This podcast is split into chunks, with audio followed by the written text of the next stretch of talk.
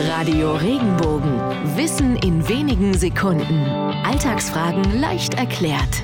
Warum sind wir außer Rand und Band, wenn wir die Kontrolle verlieren? Diese Redewendung kommt ursprünglich aus der Sprache der Fassbinder. Ein Fassbinder ist ein Handwerker, der Gefäße wie Fässer, Bottiche und Kübel aus Holz herstellt. Die Fässer werden aus gebogenen Hölzern zusammengesetzt. Wenn diese Hölzer aus dem Rand, also der Umfassung am Fassboden, und aus den eisernen Bändern geraten, die sie zusammenhalten, dann ist das Fass undicht oder bricht gleich ganz zusammen. Folglich sind sie buchstäblich außer Kontrolle also außer Rand und Band.